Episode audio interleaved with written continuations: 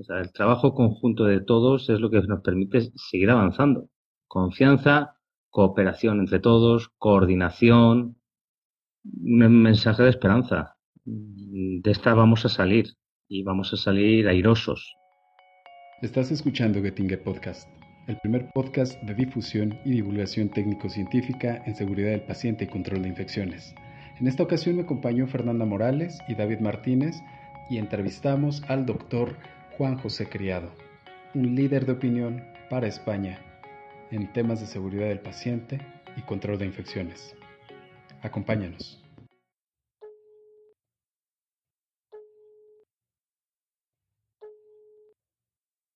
Es que voy a presentar a los invitados y también locutores de la casa. Eh, mi querida Fernanda Morales, que la tuvimos en un podcast pasado y que seguramente ustedes rieron, lloraron. Hola, bienvenidos a todos. Gracias Daniel por tu presentación. Es un gusto estar aquí, es un honor estar en este podcast. Tenemos también a David Martínez, uno de los líderes también de Getting más importantes en la esterilización a baja temperatura, una visión tanto europea como latinoamericana. David, ¿cómo estás? Bien, Daniel, bienvenidos a todos al podcast. Muchas gracias por este tipo de iniciativas, dar siempre por ti y, nada, a disfrutar con, con vosotros hoy. Nuestro invitado estrella, una de las personas que ha sido bastante relevante en México, en un blog muy interesante que, se disparó desafortunadamente en términos de salud por, por la crisis en COVID y afortunadamente porque nos ayuda haciendo las mejores prácticas en esterilización. Él es el doctor Juan José Criado Álvarez. Doctor, muchísimas gracias por estar en Getting Podcast. Gracias a ti, Daniel. Gracias a, a por darme esta oportunidad. Es la primera vez que voy a grabar un podcast y bueno, lo de llamarme estrella me, me, me emociona incluso. Así que estoy muy contento, muy emocionado de poder participar y colaborar con, con vosotros en esta, en esta reunión, en esta grabación. Doctor, ¿quién es Juan José Criado Álvarez? Pues soy médico, eh, soy un especialista en medicina preventiva y salud pública, un, higienista realmente. Yo allá donde me formé, en Madrid, eh, nos gustaba llamarnos higienistas y fue la tendencia de mi jefe de servicio, el doctor Ferreres, que dijo que teníamos que saber higiene sobre todo. Y el tiempo me ha dado la razón y hemos vuelto estos especialistas a la higiene, a, la medicina preventiva de base, de calle luchando con las, con las infecciones, lavado de manos, higiene ambiental, higiene instrumental y demás. Eh, soy una persona inquieta, que le gusta moverse, que gusta probar todo, eh, le gusta aprender a tocar un nuevo instrumento, como ser una trompeta, eh, le gusta un poco cacharrear con la informática y bueno, soy una persona bastante movida. por eso estoy en muchos foros, en muchas reuniones de trabajo, intentando colaborar y participar en la medida de lo que puedo. Me resulta muy interesante, como lo comentábamos tras bambalinas, eh, por lo menos en México y en América Latina es muy difícil y es poco común que los médicos puedan prestar atención al área de esterilización. Se considera mucho hacia el área de enfermería, ¿no? Una actividad exclusiva de enfermería. Algunos años atrás, quizás 10 a lo mucho, la ingeniería también está volteando a la central de esterilización. ¿De dónde surge esta motivación? Eh, bueno, yo realmente siempre digo que quien tiene que estar en la central de esterilización son eh, personal de enfermería y los mm, técnicos de cuidados auxiliares de enfermería, lo que llamamos en España los, los auxiliares. Eso, ellos son realmente los protagonistas. Ellos son los que conocen instrumental, la central, eh, los flujos de trabajo dentro del hospital, la relación con el bloque quirúrgico. Realmente los médicos, los higienistas, creo que estamos más bien para dar un apoyo, un apoyo a ese personal a nivel de controles de calidad, eh, seguridad, trazabilidad instrumental, eh, incidencias, formación del personal. Entonces, a mí esta inquietud, pues me la inculcó, pues, como he dicho antes, mi primer jefe de servicio, el doctor Ferez, en el Hospital Clínico de Madrid, y me enseñó esa forma de trabajar con la enfermería, con los ingenieros. Nosotros no somos los protagonistas, los médicos, al contrario, somos el, pues actores secundarios el protagonista es la enfermería, pero nosotros estamos para darles el apoyo. Si quieren obtener una ISO 9001, 14001, si quieren implantar un sistema de calidad, nosotros somos una vía de, digamos, asesores externos a la central de estilización. Nunca seremos los protagonistas. Cualquier compañero que quiera ser el protagonista creo que se equivoca. El auténtico profesional estrella en las centrales de estilización es tanto la enfermería como los auxiliares de enfermería. Doctor Juan, como una enfermería me, me, así me encanta escuchar porque como eh, gusta, es un honor porque de verdad es tener un doctor hablando, un médico hablando eh, de esta forma, ¿no? Diciendo que es un trabajo en equipo y que no hay protagonistas, ¿no? Y sí que la esterilización es realmente un trabajo en equipo. Y hablando de una pandemia, ¿no? ¿Qué opinas sobre la, la crisis sanitaria actual que estamos viviendo? ¿Cómo tú ves esa forma de trabajar en conjunto en la parte de esterilización pues lo, veo como un punto de, inicio, de, una nueva forma de pensar y de trabajar. Eh, en mi presentación no lo he dicho, pero en, en, mi región, en mi comunidad, como se denomina aquí en España, soy la persona eh, responsable técnica de la desescalada. O sea, un poco cómo vamos pautando los diferentes pasos hacia el fin de la, de la cuarentena. Y, siempre lo digo, digo, aquí somos protagonistas todos eh, en este de la pandemia, de esta crisis sanitaria actual, creo que tenemos que trabajar más en equipo. hace poco alguien se sorprendía cuando dije que la persona más importante del hospital era el personal de limpieza. Y me miraron tres veces, digo, no, no, el personal más importante es la limpieza, que limpian las camas, que limpian las habitaciones. Luego ya vendrán los enfermeros, ya vendrán los médicos, pero sin esa limpieza previa eh, nosotros no podríamos trabajar. Entonces creo que de esta pandemia vamos a aprender pues a trabajar en equipo. Eh, videoconferencias, hemos, las hemos, yo al menos las he descubierto muy a menudo. Vengo, vengo teniendo una media de 10-12 a la semana, cuando antes era algo anecdótico. Esta nueva forma de trabajar que vamos a aprender, esta nueva forma de relacionarnos y luego eh, lo que llamamos aquí en España la nueva normalidad que nos va a dirigir, pues quizás tengamos que cambiar nuestras formas eh, de actuar. Somos latinos, nos gusta abrazarnos, nos gusta besarnos, darnos la mano, pues quizás tengamos que tener ciertas etiquetas sociales, no ser tan efusivos, mantener una distancia, el uso de mascarillas. Creo que esta pandemia va a haber un antes y un después en las relaciones humanas, las relaciones personales, las relaciones laborales e incluso en, las estructuras hospitalarias, con flujos de trabajo, circuitos nuevos que vamos a tener que implantar. Esto sí que es un cambio de paradigma eh, sanitario y social. Juanjo, nos conocemos desde hace años y siempre he sabido que eres una persona muy comunicativa, abierta y, y, estoy totalmente de acuerdo con lo que has mencionado. Pero lo que más me sorprendió de ti hace años es cuando te conocí, eh, conocí tu blog y vi todo lo que desarrollabas dentro de él en relación con la esterilización y demás. ¿Cómo surgió este blog y, cuál, cuál, crees que ha sido el momento más memorable de, de, este blog que tienes, el autoclave? Que posiblemente sea el único eh, blog de, que habla de esterilización en español. Sí, así es. Eh, yo he indagado, he buscado y creo que en castellano, en español, es el único blog que hay. El blog empezó, pues siempre lo cuento, porque soy muy vago. Soy una persona que no le gusta trabajar. Entonces yo recibía y sigo recibiendo pues semanalmente una o dos preguntas sobre diferentes temas de esterilización. Eh, un día pensé, dije, siempre contesto lo mismo, es un copia y pega, eh, ya cuando te cansas, pues dices, no voy a ningún sitio. Tuve la oportunidad de aprender en un curso a hacer blog y vi esta oportunidad. Entonces, cuando alguien me dice, haz una pregunta, pues si la tengo ya contestada en el blog, le remito al blog. El blog siempre está actualizado. Es la ventaja de estos sistemas informáticos, que tú siempre puedes ir actualizando. No hace falta volver a hacer una entrada. Siempre procuro tenerlo actualizado. Entonces dirijo a esa persona a, a la entrada.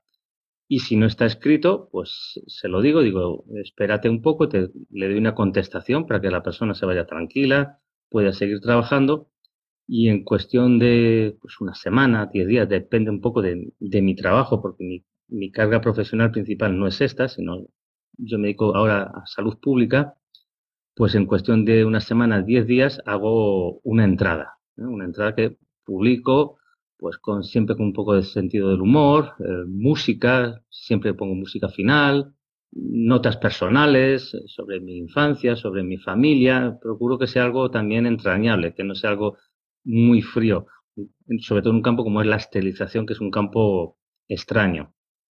En cuanto a momentos memorables, pues yo era una persona sencilla, que escribía su blog, tenía una de media de entradas, pues unas 1.500, 1.800 diarias de todo el mundo, y era una persona sencilla, hasta que un día una persona pues me hizo una pregunta sobre un juguete sexual y me preguntó cómo se desinfectaba y se limpiaba.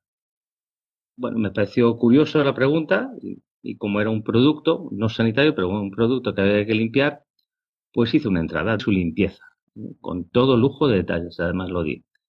Ese fue un antes y un después, el blog pasó de 2.000 entradas a 6.000. Yo que me creí ahí, pues, el rey de, del mundo de la estilización, el no va más. Pero llegó la pandemia y bueno, empezaron a llegarme preguntas sobre el reprocesado de mascarillas, de, respiradores. y eran muchas las preguntas que me hacían. Ya eran demasiadas. ¿eh? Un día, a lo mejor cuatro o cinco diarias preguntas. Entonces, hice una, entrada dedicada al reprocesado de mascarillas, reprocesado de respiradores. En ese primer día tuve 140.000 entradas en un solo día. Los días sucesivos llegué a los 190, 200.000. Creo que el día que más tuve de entradas fueron 212.000 entradas. Eh, como vi que tenía interés para la gente, hice dos actualizaciones, algo que no hago nunca. Hice dos actualizaciones porque era un continuo bombardeo de noticias, de posibilidades, de cambios, porque había mucha gente investigando sobre el tema, entonces decidí hacer nuevas entradas actualizadas. Entonces, esos fueron los, los momentos, desde el primero que me presentaba en un congreso que iba a ser en España, en Alicante, en congreso de estilización, el Satisfyer y el reprocesado de mascarillas. Y aquí estamos. Ahora ya hemos vuelto un poquito a la normalidad. Mantengo un nivel bastante alto de entradas. Viene a ser, ahora viene a ser una media de unas 5.000 entradas, visitas diarias. No son entradas, son visitas diarias, unas 5.000 vengo manteniendo ahora mismo. Aunque veo una cierta ascendencia, sobre todo en Latinoamérica, que consultan temas del reprocesado, de mascarillas. Y eso me preocupa porque cuando alguien consulta algo es porque lo necesita. Entonces, quizás la pandemia se está desplazando hacia allí, está dejando Europa y se está desplazando hacia Latinoamérica pues ojalá pudieras recibir un euro por cada visita. Uy, madre mía. sería, sería muy bueno, ¿no? Ya por lo menos, ya dos mil euros diarios.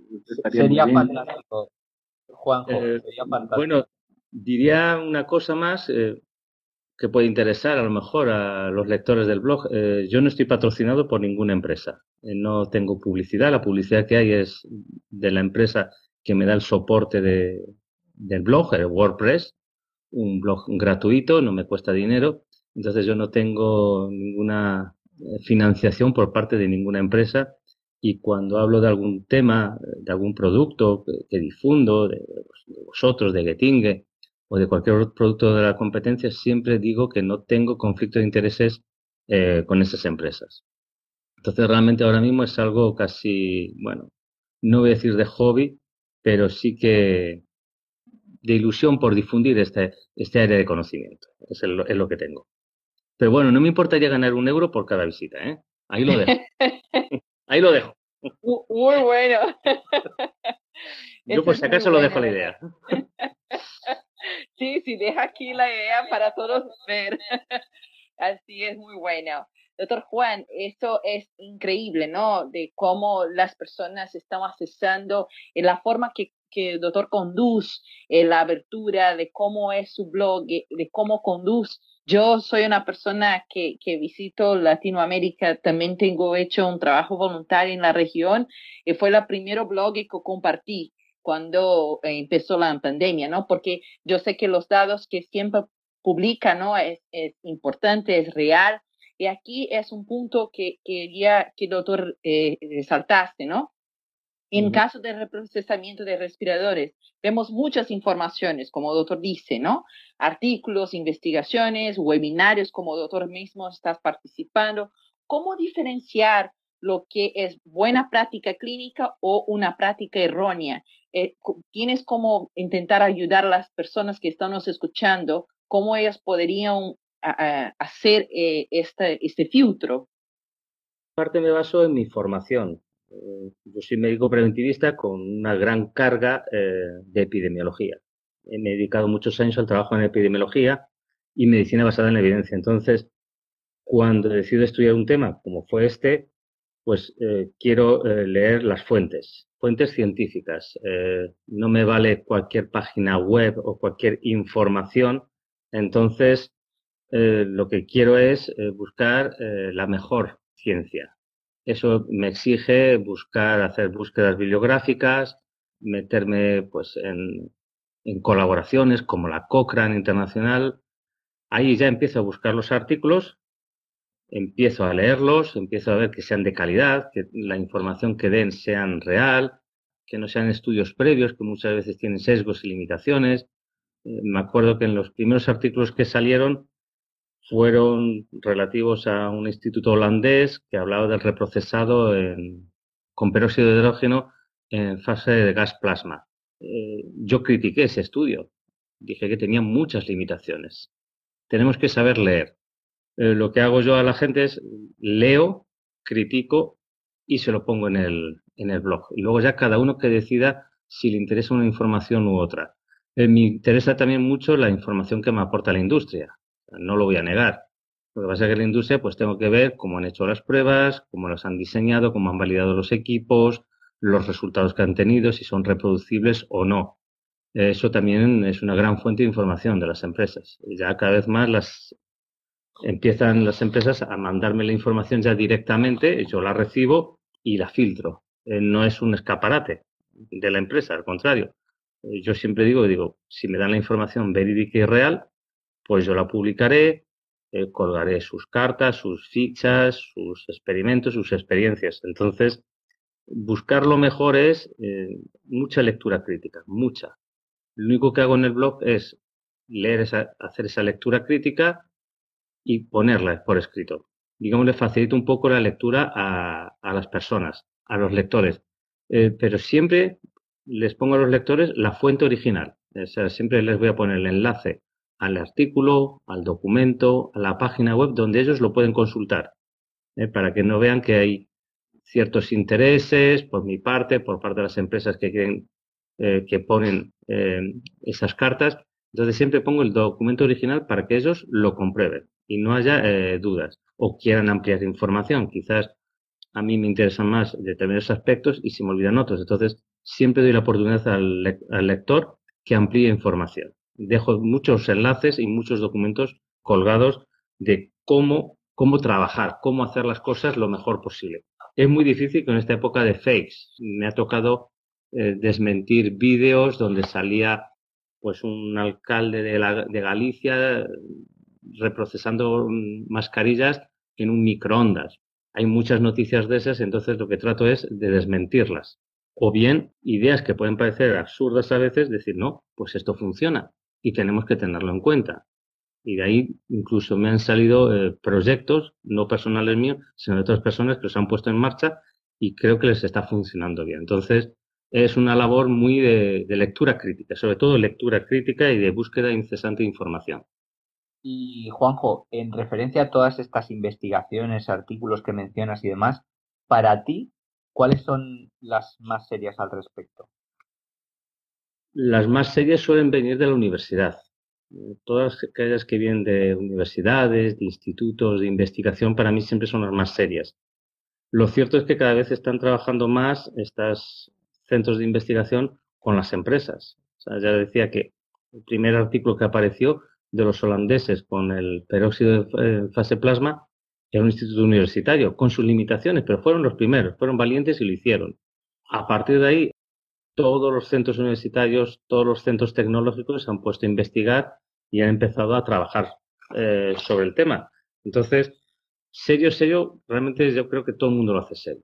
Yo creo que nadie que tenga un poquito de prestigio, nadie que quiera, que quiera dejar eh, una, una, huella científica, no hace eh, un trabajo malo. Procura diseñarlo bien, investigarlo y luego hacer las pruebas pertinentes.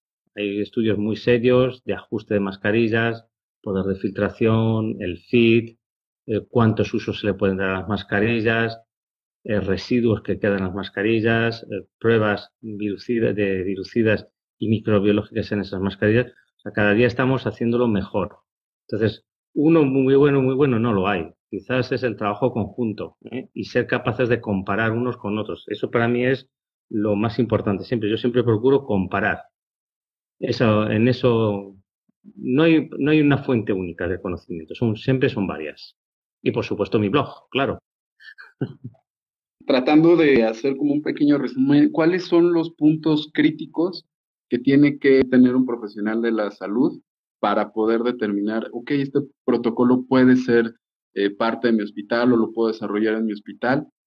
los puntos que debería analizar cada usuario en su medio, porque cada uno tenemos un equipamiento diferente, cada uno tenemos un personal, unos dispositivos diferentes, eh, sería saber, en primer lugar, eh, qué equipamiento tenemos. Habrá gente que tenga peróxidos de diferentes tipos, otros tendrán formaldehído, incluso vapor de agua, el calor seco por aire de convección también se puede utilizar. O sea, cada uno tendrá que ver la tecnología que tiene y luego lo que me parece muy importante es qué tipo de mascarilla, qué tipo de respirador tiene.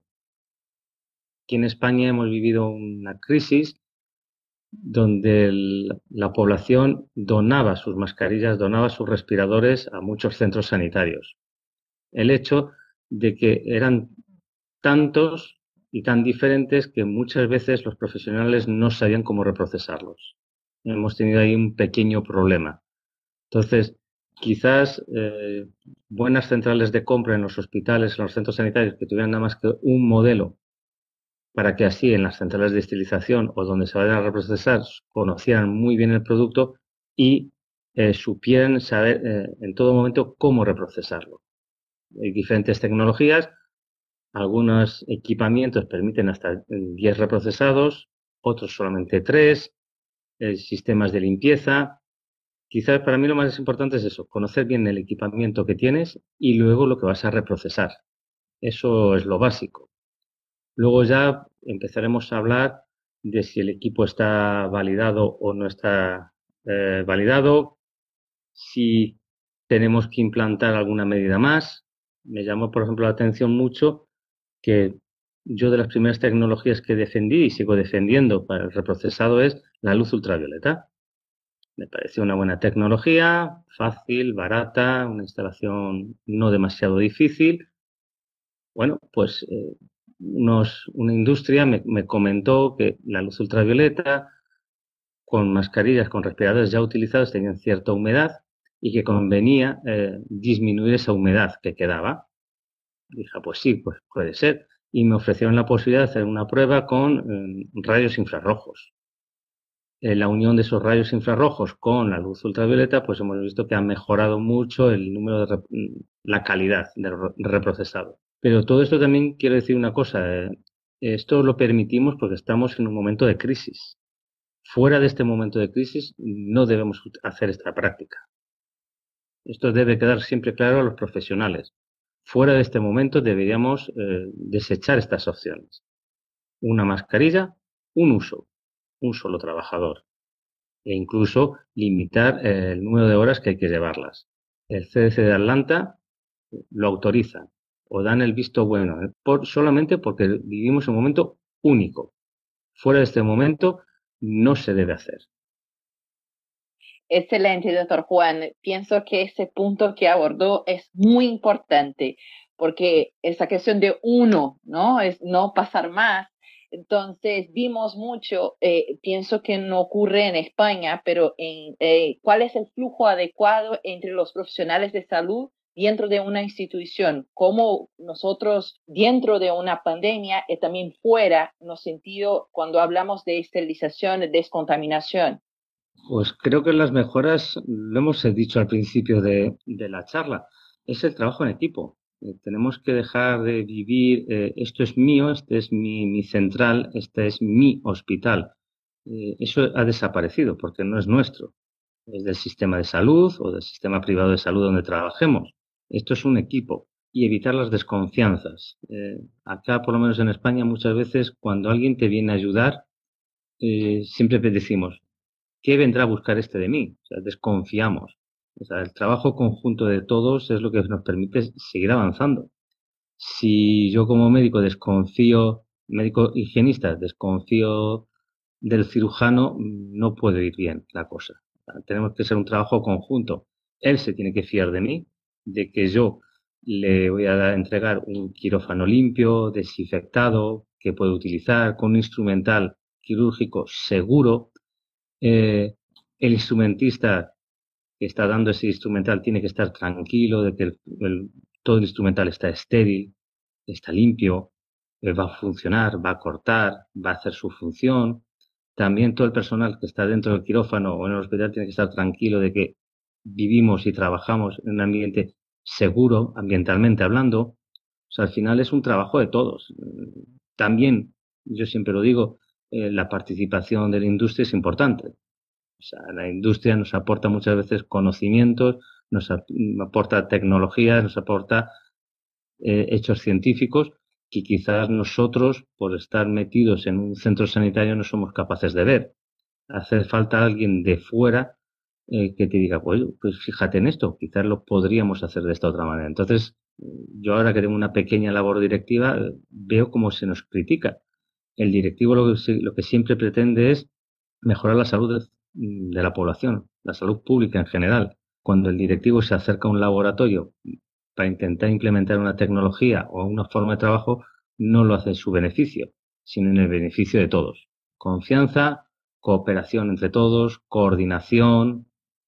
Eh, Juanjo, para los escuchantes, nuestros oyentes, digamos ciudadanos, sanitarios, todo el mundo que pueda llegar a este podcast, ¿Te gustaría dar algún mensaje final en relación con la, situación actual en la, en la que vivimos? Un mensaje de esperanza. De esta vamos a salir y vamos a salir airosos, muy, muy diezmados, ¿eh? muy dolidos, muy cansados. Eh, yo ya llevo tres meses y ya estoy empezando a cansarme físicamente y mentalmente. Pero creo que el trabajo que estamos haciendo todos eh, merece la pena merece la pena las horas que le echas, eh, merece la pena los fines de semana, el tiempo que no estás con tu familia, eh, todo eso creo que está mereciendo la pena poder decirle a la población que de esta salimos, pero también mm, necesitamos la ayuda de la población. sin ellos no podemos hacer nada. pedirle a la población que escuchen a sus autoridades sanitarias correspondientes. Si hay unas medidas de cuarentena, que las apliquen que se laven las manos frecuentemente, que usen las mascarillas en los lugares de aglomeraciones o donde no puedan guardar metro y medio, dos metros de distancia, que hagan las fases de desescalada que eh, vayan imponiendo. Sé que es duro vivir en un estado de alarma, en un estado de cuarentena, pero eh, no hay más remedio. Eh, han muerto muchas personas. Muchas familias han quedado sin sus familiares. En la mayoría de los casos no nos han podido despedir siquiera.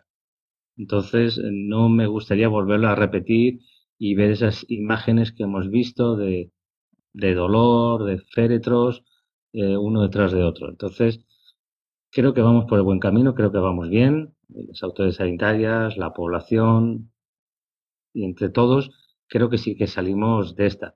No nos vamos a librar del, del, del virus. Volverá, pero con pequeños brotes. Estaremos mejor preparados, tanto física como mentalmente, estaremos mejor preparados con equipos de protección individual, ya sabremos cómo reprocesarlos si hace falta, ya sabremos circuitos de trabajo que antes no teníamos preparados. O sea, todo esto nos, nos va a venir muy bien para prepararnos para futuras pandemias y nuevos virus. Eh, aquí prácticamente en mi región estamos terminando con casos aislados de, de virus, pero ya estamos preocupados, o yo por lo menos estoy preocupado con el mosquito tigre. Transmite determinadas enfermedades. esto no termina aquí, esto es un continuo. Un continuo. Eh, las enfermedades infecciosas no se fueron con los antibióticos, sino que vinieron a quedarse con los antibióticos. Entonces, los temas de higiene eh, van a estar siempre presentes. Siempre tendrá que haber alguien de higiene de salud pública que emita recomendaciones, que emita protocolos, decisiones a veces duras, como las que hemos tenido que tomar este año, pero que creo que son necesarias. decirle a la población que esperanza. Esta entrevista ha sido muy enriquecedora, creo que tanto en, en la parte del blog y todos nuestros profesionales de la salud están buscando referencias, están buscando quien ya tenga, digamos que la información un poco más digerida, más, más accesible. ¿Nos puedes recomendar, por supuesto, que tu blog, nos puedes recordar la dirección de, de el autoclave? Es muy fácil. Ponen en, el, en Google mismo, ponen el autoclave blog y les saldrá de las, ya es de las primeras posicionadas. La dirección oficial es elautoclave.wordpress.com. Eh, a través del blog está mi foto, la gente puede conocerme, ponerme cara. Es una foto ya de cuando yo era médico asistencial, pero como estaba muy guapete ahí, pues decidí dejarla. Y luego está una dirección mm, de correo electrónico, que es el y ahí cualquier persona pues puede transmitir su duda, su inquietud, su sugerencia, una crítica o un tema que cree que debería de tratar. Entonces, pues ya saben, yo soy así, estoy en Twitter, arroba el autoclave, estoy en Facebook con mi nombre, estoy en LinkedIn. Muchísimas gracias, doctor. Eh, David, Fernanda, ¿algo que quieran agregar? Para mí es un gusto. Muchísimas gracias por la excelente aportación que el doctor Juan haya hablado, compartido con nosotros. Muchísimas gracias. A ti, Fernanda, por tus palabras y espero pues que nos podamos ver en alguna reunión científica eh, y podamos reír. Sobre todo, a mí me gusta mucho reírme, de todo. Entonces, la gente sabe que me, tengo mucho sentido del humor y me gusta el contacto con la gente. Quizás tengamos que hacerlo con una nueva normalidad, pero bueno, espero verte en algún foro. Y a ti, Daniel, por supuesto. Por supuesto que así será, David.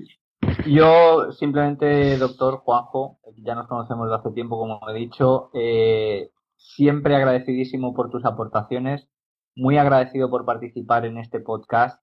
Como ya te he dicho muchas veces, líder de opinión en España y más allá de España, como puedes comprobar, por, como te mencionó Daniel, acerca de México y Latinoamérica. Así que muchas gracias. Pues mm, muchas gracias a vosotros, eh, a Getinge, como siempre, por darme este, esta oportunidad de poder colaborar con vosotros. Me gusta cuando me llamas líder de opinión, pues esta es la primera persona que me lo llamó, entonces eh, nunca, nunca lo olvidaré. Y por supuesto, este podcast, cuando lo tengáis listo y demás, pues tendrá su correspondiente enlace en mi blog pues para seguir difundiéndolo. O sea, que esto no se queda aquí, sino que va a tener pues más difusión todavía. Muchas gracias por haber escuchado el podcast. Agradecemos por supuesto al doctor Juan José Criado, a Fernanda Morales y a David Martínez. Recuerda, nos vas a encontrar en la página de Getting Latinoamérica. Las referencias y la dirección del blog la vas a encontrar en la descripción del podcast. Yo soy Daniel Saucedo.